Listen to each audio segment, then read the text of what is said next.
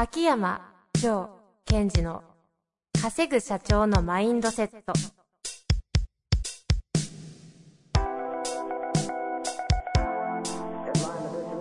なぜ一流の経営者たちはぶつかる壁を次々と越えられるのか。そこに隠されたマインドの正体。ポッドキャスト「稼ぐ社長のマインドセット」は上場企業から中小企業まで。エグゼクティブコーチングトレーナーとして人材開発を行ってきた秋山城賢治が経営や人生で役立つマインドの本質について分かりやすく解説しますこんにちは、遠藤和樹です。えー今回皆さんね、あの、タイトルと音楽が変わっていて驚いた方もいらっしゃるんじゃないかなと思うんですけれども、あの、ポッドキャストがリニューアルいたしました。ちょっとその経緯をですね、秋山先生の方にお話しいただきたいなと思います。はい。えーこのポッドキャスト、2015年の7月からスタートして約2年間行ってきました。もうそんなやりましたか。そうですようね。ん。でこの2年間の中で、えー私が皆さんにお伝えしているように、変容ですね。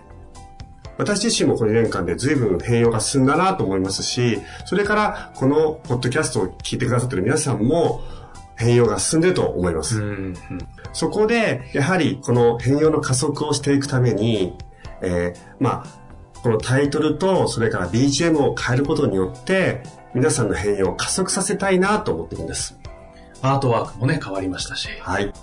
やはりこう、皆さんの中で、新しい刺激を入れることによって、自分の活性する場所、深さっていうのは変わっていきますので、そういった意味では、この2年後、2年間経ったリニューアルを皆さんにもぜひ楽しんでもらいたいなと思っています。もともとセルフコーチングという言葉で番組やってきましたけども、少しちょっとこうレベル感を上げて、コーチングの領域をちょっと超えるようなコンテンツにもなってくるのかなというふうに。そうですね。はい。えー、タイトルが、えー稼ぐ社長のマインドセット。えー稼ぐ社長たちはどういうマインドセットをしているのか。そういうことを中心に、じゃあそれを皆さんがえーどういうふうに活用したらいいかっていうところも触れていきたいと思っています。そうですね。というわけで、リニューアル後の第1回目は、特別ゲストをお招きしてお送りしたいなと思っております。この後、いよいよ始まるんですが、今、ビジネス界で大活躍の面白い方ですので、ぜひ楽しんでいただきたいと思います。それでは、秋山城賢治の稼ぐ社長のマインドセット、第1回お楽しみください。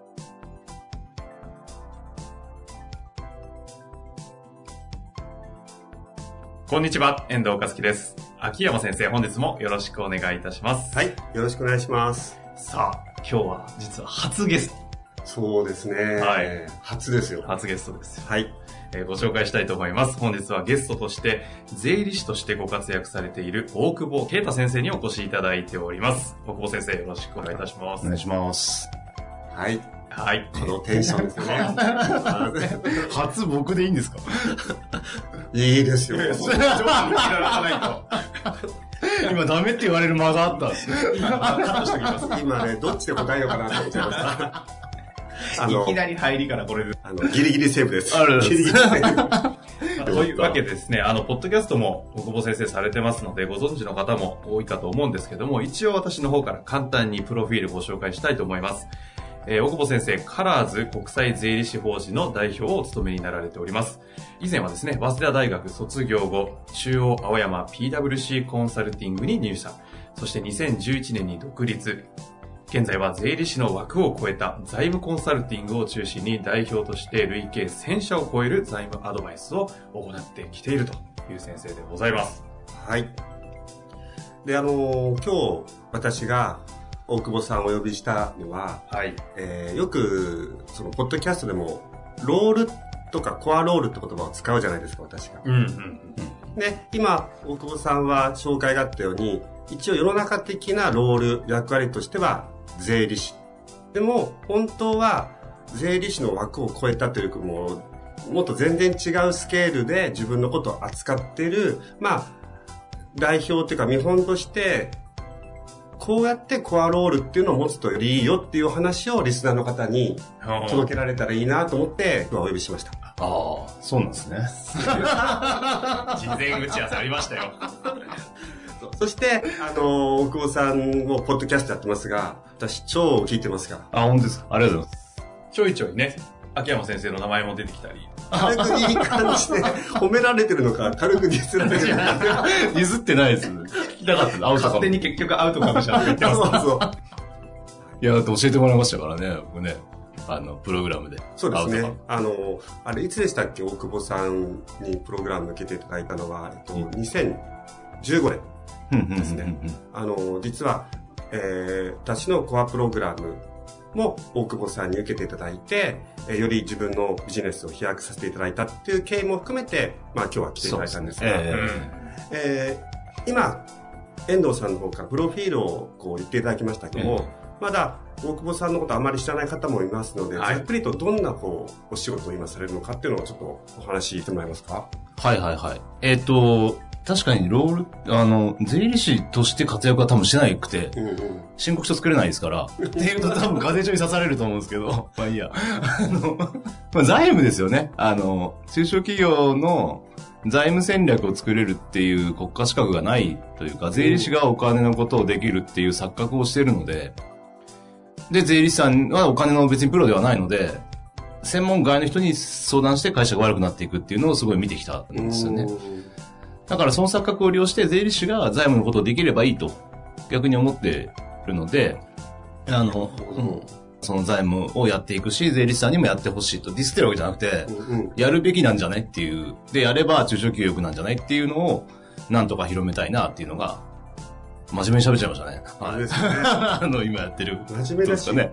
そうそう。今、聞きました。彼は、すごいいい意味の戦略家なんですよ。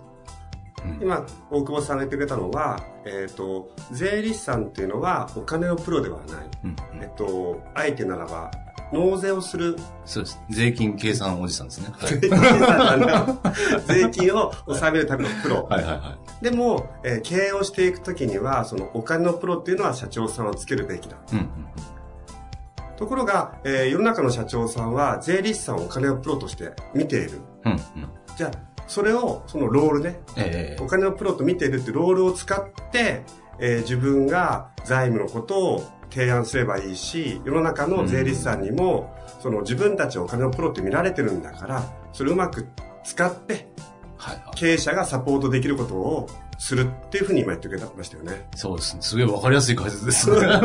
す すげえな。はい。本当面白いです。つまりその、よく自分は、例えばですよ、その会社の、うん、例えば総務だったら、総務っていうロールとか、うんうん他の職業だったら先生っていうロールに縛られて苦しんでる人がいるんですよ。ああ、はいはいはいはい。それを逆手にとって、うん。こういう風に見られてるんだから、このプロとしてみんな注目してくれるんだから、それを扱っちゃえってことなんですね。そうそうそうですそう悪いやつだ。そう、嘘を本当にしちゃえばいいですよね。あ、そうですよね。そしたら、ただまあ使わないって決めちゃってるというか、ロールっていう意味では、税理士だからっていう決めちゃって、そんな銀行はできませんとか、他のことは知りませんって言ってる専門家もやっぱ多いのでうん、ただ僕らはやっぱりすごい窓口になれるんですよ、その、よろず相談的に毎月の顧問で会う人ってあんまりいないじゃないですか。顧問弁護士とかもやっぱ、あなかなかつけないし、うなんかね、なんかあったら頼むみたいなね、人は多いですけど、ね。でもまあ税理士はなんとなくいるでしょうから大体。で、毎月なんかで話したりね、してるから、そうするといろんなこと本当は聞きたいんですよね。うん特にお金に関することは解決してあげるべきだから、そういう勉強していかなきゃいけないんだろうなっていうのが。そうですよね。うんというわけで、まあ今日のそのゲストとしてお呼びした中の意図としては今言ったように、皆さんも、リスナーの皆さんも自分のロールというものとコアロールっていうものをどううまく使ったらいいのかっていうことと、あとはその中でこう、お金のプロとして、えー、せっかく来ていただいたので、リスナーの方には、経営者の方がお金という、どういう距離感で付き合うといいよみたいなヒントをこう今日ね、えー届けたいなと思ってます。うーん。ではまずそのロールなんですけども、はいえー大久保さんってこう、税理士さんっていうものが、こう、お金のプロじゃないっていうふうにまあ感じたのはどんなのがきっかけだったんですか？えっと、そっか、それ面白くて、僕もお金のプロだと思ってたんですよ。最初は？最初は。まあそう思いますよね。そう思ってやって仕事したんですけど、あんま知らねえやって気づいたんですね。当たり前だけど、勉強してないんですよ。えっと、何を知らないなって気づいたんですか？あの、僕らって、その簿記と会計を学ぶじゃないですか。会計とね、あの、税金のことを学ぶんですよね。そうすると、税理士になれるんですけど。だから、銀行からお金借りたりとか、うんうん。投資の判断どうするとか、そういうお金のことって何も勉強してないんですよ。うんうん。なんだけど、お客さんからの質問は、銀行から借りた方がいいですかとか。で、特に思ったのは、企業再生の時に、えー、税理士に相談してた、お金のことは税理士に任せてましたって言って、ぐったぐたになってるわけですよ。その、貸借対照表というか、財務状況とか担保、例えばその家族のね、妹の家を担保に入れて借りたりとかまで、そういうの止めろよみたいなのもあるじゃないですか。そういうのも全然わかんないから、アドバイスが間違えてて、っていう、でもどうにもなんなくなっちゃった会社みたいなのをやっぱ見てきたので、そっかそっか。えっと、つまり、一つは、えっと、税理士としての勉強をしたんだけども、現場では、えーお金どうやったら借りたらいいですかという、そのんん、ん税理、その税金とは違う質問がまず多く来たなと。えそれとはもう一つは、えー入ったクライアント先で、お金の借り方とかよく分かってなくて、税理士さんに任せてたら、ちょっとこう、してはいけないこととか、とんでもない方向に行ってたと。えうんうんうんうん。そういうところから最初の気づきだった。そうそうですね、そうです。そこからどう方向転換というか、方向転換。っていうか、ああ、いや、で僕はその、要はざ財務コンサルで、あの、10年ぐらいやってたので、まあ税理士はたまたま受かっちゃっただけなんですよね。うーん。あのたまたま受かったというか勉強してましたけど、で、受かってどた時に、別に財務コンサルで生きていこうと思ってたんですけど、やっぱり再生の現場見てると、やっぱ税理士を頼りにしてると。で、僕が財務コンサルで独立しても多分食えないと思ったんですよ。その怪しいじゃないですか。特に僕みたいな怪しい人が財務コンサルって余計怪しいのでせめて国家資格に守って。怪しいっていうか、まあそんなことありますよね。ホームページをね、見ていただければ、写真も出てるので、オフィスの雰囲気から見た目から。本当ね、怪しいっていう単語に含むと、えもう本当に潔いぐらい怪しいですもんね。まあ、あの、客観的に私から言わせていただきますと、今、お二人着てる服、ピンクに白です。た えたまたまですね。またまですけど、びっくりした。二人とも怪しいですよ。自由に分に。いやいや、え話を戻すと、はいはいということは、その、財務でやろうと思ったんだけども、うんうんうんうんと一応国家資格っていうものをうまく使って入り込んでる。そうです、そうです。その、やっぱりうん抵抗感がないですよね。税理士は必要だと思ってますから。でラッキーと思って。えそもそも財務やろうと思ったらどうしたんですか？えそもそも財務やろうと。まあ、お金の専門、だ会計を、まあ、もともとはそのね、税理士目指して会計事務所にいたんですけどね。これで全然問題解決できないな。その辺でお金のプロじゃないって気づいたんで、ちょっと確認するとはいはい最初は税理士としてそうです。あの、税理士事務所で働いてました。ところが、え税理士っていうお仕事では、その、うん社長さんが抱えてる問題は解決できないそうです。ので財務コンサル。そうですね。えここの発想がすごい面白いですよね。例えば多くの方は、え税理士として入ったところが税理士という範疇ではクライアントのやなんていうのかな役に立ちきれないとーうんうんうん立てないとでも仕方ないので私はその納税のプロとして頑張りますっていうことを思う方が多いわけですああ、なるほど。でここがその私が言うロールの限界を感じた時にうん。そのロールに縛られる人生を歩むのかうん。そのロールをウェットスーツとして使えばいいんだっていうふうに気づいて自分が本当にやりたいことは何なのか財務のプロだはい。財務のプロになということでじゃあ財務のプロをやるときにうん。税理士というウェットスーツを着た方が相手も安心だし、えっと国に守られる、うん。この発想なんですよ。勉強になりますね。この発想ができる方とできない方のこの境目というか、そのあたりはどういうふうに見てるんですか？いい質問ですね。でつまりそもそもそのじゃあ大久保さんの場合はどうして税理士になりたかったのっていうとこのいわゆるアウトカム、はいはいはいはい。まあ、またコアビジョン。うん。であるもんですね。はい、ちゃんと戻せるかはいはいはいはい。例えばえーっと、わかりやすい例で言うと、職業で言うと、学校の先生っていうのはロールですよね。うんうんうんうんところが、学校の先生っていうのは先生になりたい人なんて一人もいないんですよ。子供をほにゃららし、ほにゃららしたいとか、そういう、そういうことをやりたくって、学校の先生っていうロールを身につけてるだけなんですよ。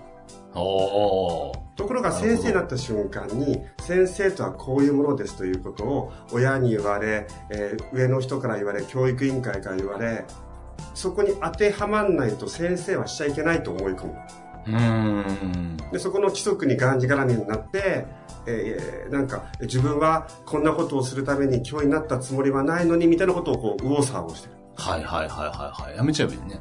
そうそう、そういうタイプですえ、そういうことでしょ。そういうことです。そういうことですよね。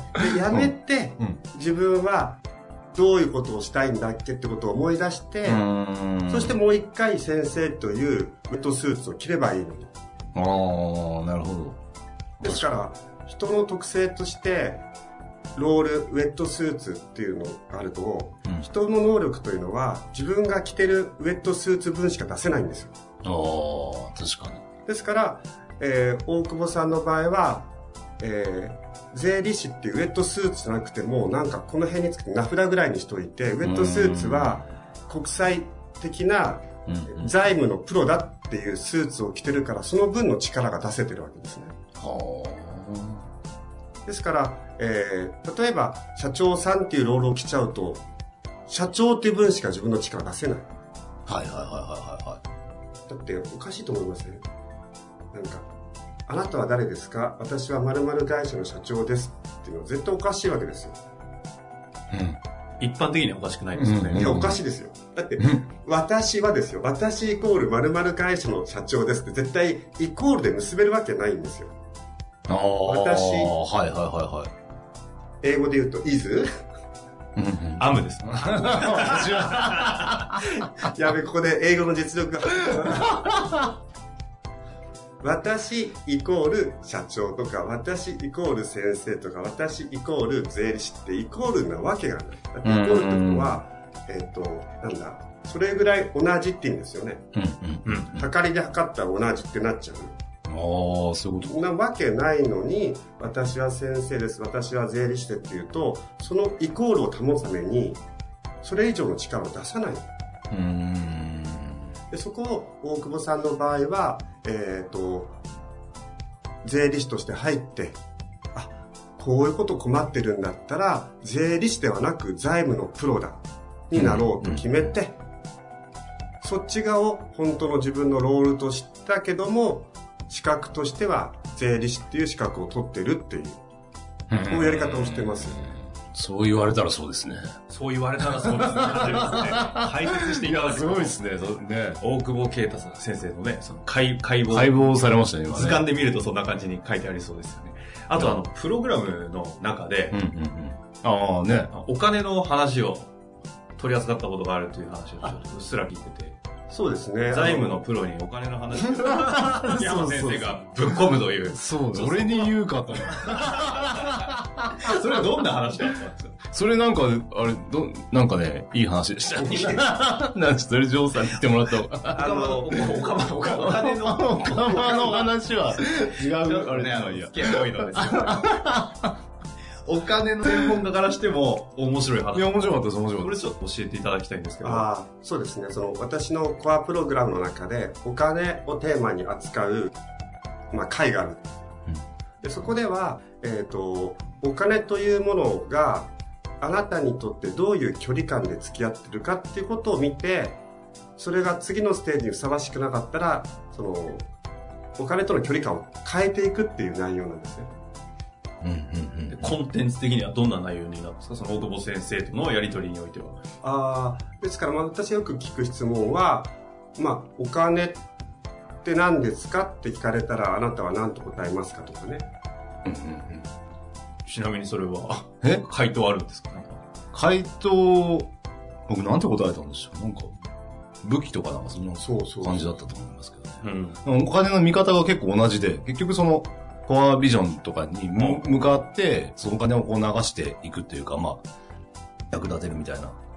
話で、それ多分僕らのその財務の話と全く同じ、全くっていうか、結局そのコアビジョン、まあ僕らはそのね、コアビジョンとか呼ばないですけど、その企業の目的とか、出口戦略に向けて、まあ、そこからの逆算で財務を作っていくから、人によって全く違うのでお金の使い方も、お金使わない方がいい人もいるだろうし、使った方がいい人もいるんですよ。だから答えなんか人によって全部違うので正解はないんですけど、何が唯一正解かって言ったらその、コアビジョンとかコアミッションのために、ために、に向かってるかみたいな、そういうところですごいこうパキッと繋がって、面白いなと思ってですね。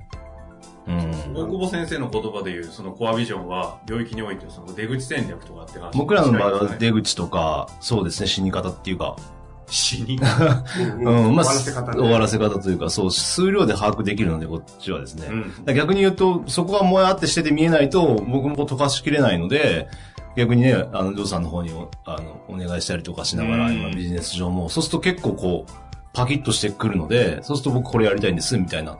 そうすると僕も組みやすいんです、戦略が。あっていうのは何人かね、やっていただいてて、すげえ助かってますけどね。そうだから大久保さんのセッションの時にお金のことであやっぱりまあお金のプロにこんな言い方したら失礼かもしれませんがあこの人分かってるなと思いましたもん やっぱマウンティングされてる。え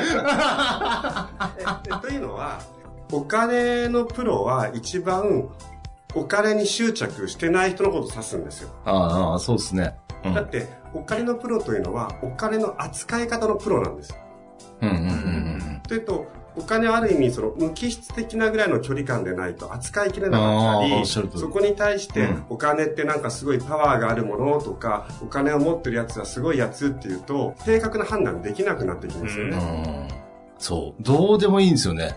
そうですね、うん。もう買った方がいいじゃないですかとか言うやついるんですけど、知らないですよって。どっちだっていいじゃないですか。あなたが、その、の目的のために必要なら儲けた方がいいんでしょうけど、どうでもいいなっていう。あのこの間ポッドキャストでもすごい私も勉強になってるんですけどもその出口戦略つまり最終的にどうやって会社を、まあ、締めるのか引き渡すのかそこから逆算していった場合、利益を残した方がいいのか、はい利益をあんまり取らなくてもいいのかみたいなところだとすると、結局道が見えますもんね。うん、うん、うん。うんそうそうそうそうです。ですから、あの、私よくセッションで言ってるんですけども、ここに青いペンがありますと。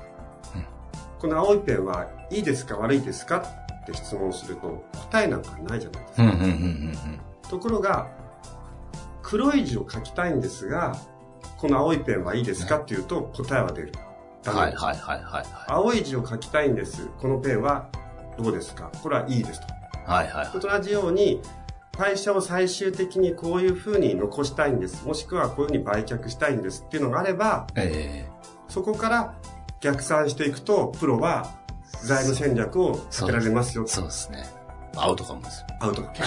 アウトカムですよ。